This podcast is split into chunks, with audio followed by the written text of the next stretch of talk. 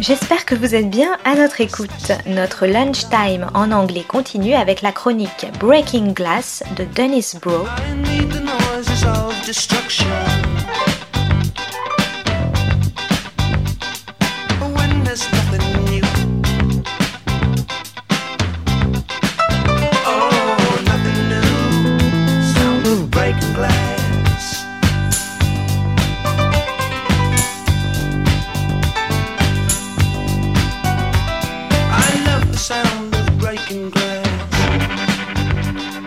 Broe on the Global Cultural Beat, Breaking Glass. Today's episode Dispatch from War Torn Europe, a pared down Vienna Christmas and New Year's. It's hardly the ruined, devastated post war rubble that was the backdrop of the most famous film shot in Vienna, The Third Man, but in more subtle ways, Europe in general and Austria's capital city in particular is showing signs of deterioration.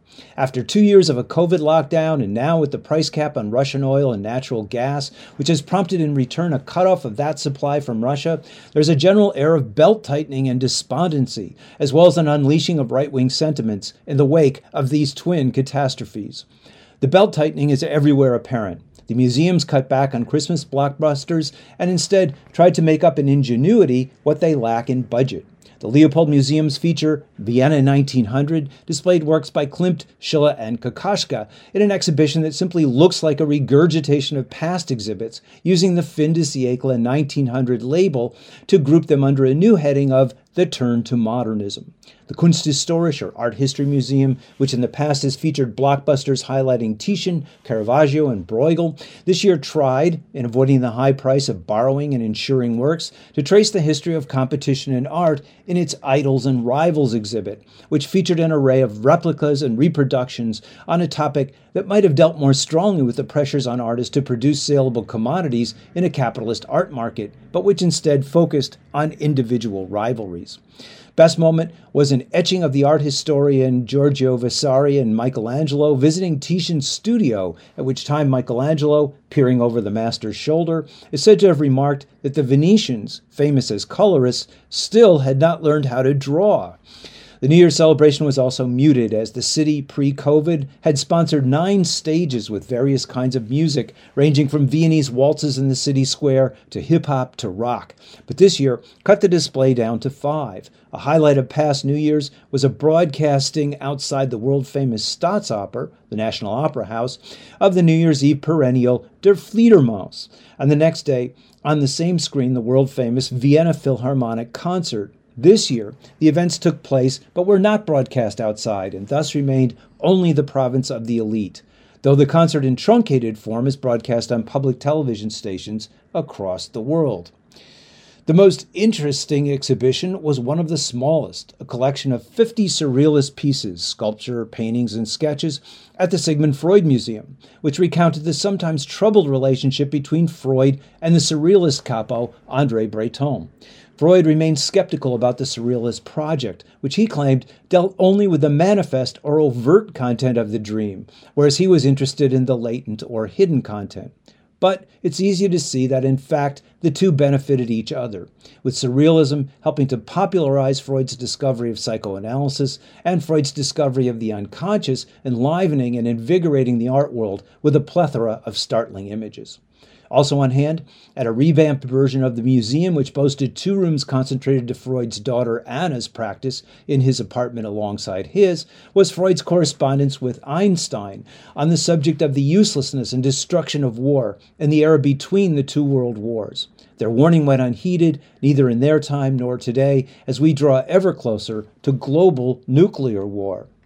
The other most interesting exhibit was at the Welt or World Museum on the subject of oceans, collections, reflections. The Welt, or Ethnographic Museum, featured the work of New Zealand Maori artist George Nuku. The work, in exquisite paintings and sculptures, detailed the interdependence of the Maori on the ocean, with each construction of a boat or a whale bounded by plastic bottles, indicating the way waste in the petroleum industry are devastating the livelihood and sustainability of the Maori. Elsewhere, the exhibition described how in the 18th century, New Zealand tribesmen had visited Vienna as capital of the Austro Hungarian Empire and asked for aid as they were about to be invaded by the British. The emperor granted them a printing press, which they used to print leaflets and testimonies warning of the impending invasion. Helpful, yes, but also a way of exonerating the empire from its colonial role in the conquest and colonization of the peoples of Eastern Europe. The Volksopera or People's Opera, which performs light opera or operetta and musicals, featured a strikingly modern version of Bertolt Brecht and Kurt Weill's Three Penny Opera, with the beggars dressed in the gaudy costumes of internet influencers and the thieves arrayed in the equally outrageous apparel of digital entrepreneurs. This element of the production emphasized the continuity between scammers of different centuries. What did not work was the overwrought Don Juan in Hell final death of the lead thief and cutthroat Mac the Knife, which attempted to replace with smokescreens and stagecraft Brecht's more radical ending of having the injustice of the play solved by royal decree, which was designed to call attention to the falseness of Dickensian and other deus ex machina endings of numerous works, which undercut the social critique throughout those works.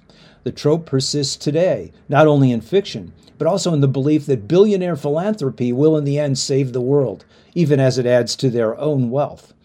The city, dotted with metros, buses, and trolleys, often voted the most livable on the planet, continues to have extraordinary public transportation and affordable housing, with the average price for a roomy one bedroom in apartments just outside the center ring being 767 euros. 60% of its population live in subsidized housing, a tribute to the post World War I affordable housing boom led by first socialist and then social democratic administrations. But as everywhere on the planet, there are ominous sightings of the ever present monstrous cranes, harbingers of the coming of large condos that will force the prices up everywhere in the city. There's also a disturbing right wing renaissance, even in this most cosmopolitan of cities, the result perhaps of the support for the fascist elements in the Ukrainian government, and soon to be aided by the overflow of NATO arms that, untracked in that country, are making their way across Western Europe, where a right wing planned coup was recently thwarted in Germany and surfacing as far as Africa, with Nigeria's president announcing those arms had already reached terrorist groups in that country. The Austrian History Museum opened in 2019 and recounting Austrian events from after World War I to the present, featured an exhibit titled Disposing of Hitler Out of the Cellar into the Museum. The Austrian Criminal Code bans any material that could be used to perpetuate the aspirations of any Nazi organization. But National Socialist paraphernalia, books, swords, photos, postcards exists everywhere and is often put up on eBay. The exhibit consists of illustrations of this memorabilia and asks visitors whether it should be preserved, sold, or destroyed. Overwhelmingly, the response, aided by the museum itself, which presented an argument for a museum being a repository of historical memory, was preserve, with no destroy and an occasional sell. The exhibit thus functioned as a part of the path on the way to normalizing this hateful junk, on the argument that it's part of our history, the same argument propounded almost always by right wing pundits and used to attack the pulling down of slave owners' statues in the wake of the Black Lives Matter movement. Elsewhere, the Staatsoper's version of Wagner's The Master Singers of Nuremberg, at over four and a half hours, the longest opera in the repertory, missed a chance to address the anti Semitism and championing of the Aryan virtues, which made it not only a hit, but the only opera performed at the Bayreuth Wagner Festival in Hitler's darkest days of 1943 and 1944. In the work, the proud German, blonde, clean shaving novice has to outsing the hard hearted, bearded technical master for the hand of a German maiden. The Staatsoper chose to simply recreate the work, putting its effort into painstaking reconstruction of the 17th century milieu in which the work is set, seemingly oblivious to its historical uses. The opera is a fascinating meta meditation by Wagner on the art of composing and singing, but it cries out for a modern retelling which ironizes and criticizes its original bigotry and the uses to which it's been put. Recreating the period does not negate that history, but simply suppresses it in an era in Europe where it is more alive than ever. Finally, Vienna also has, as is popular everywhere in Europe, a new immersive experience in the center of the city titled Mythos Mozart 3D recreations of Mozart's death, his city Vienna in 1791 at the time of his writing of the Magic Flute, and the creation of his most famous musical number, A Little Night Music. In general, these immersive exhibitions flood the viewer with images, but after the flood, one knows little more about Mozart and his world at the end than at the beginning. The last room is a kaleidoscope of random images assaulting the viewer on all four walls, the ceiling, and the floor.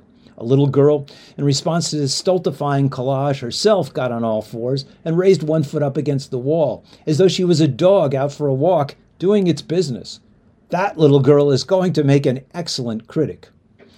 The beating heart of the city, though, despite the rightward tilt and the wartime austerity, is still its cafes, Cafe Central, a haven for writers and once the home of Freud, the novelist and journalist Joseph Roth, the subject of an exemplary new biography titled Endless Flight, the anti war critic Karl Kraus, and the playwright and lampooner of the bourgeois Arthur Schnitzler. Cafe Museum, home of the 1900 artists Klimt, Schiele, and Kokoschka, and Cafe Mozart, meeting place of composers and opera singers, and perhaps of Arnold Schoenberg and Alban Berg as they created the new atonal music. These are now all packed with tourists, but still contain the memories of a time that may hopefully be revived and prevail over the war clouds that now hang so heavily over Europe. This is Broe on the Global Cultural Beat, Breaking Glass.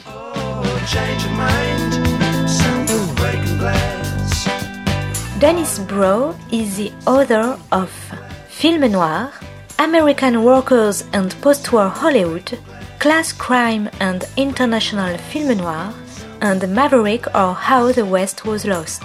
His current book is Hyper-Industrialism and Television Seriality, The End of Leisure and the Birth of the Binge.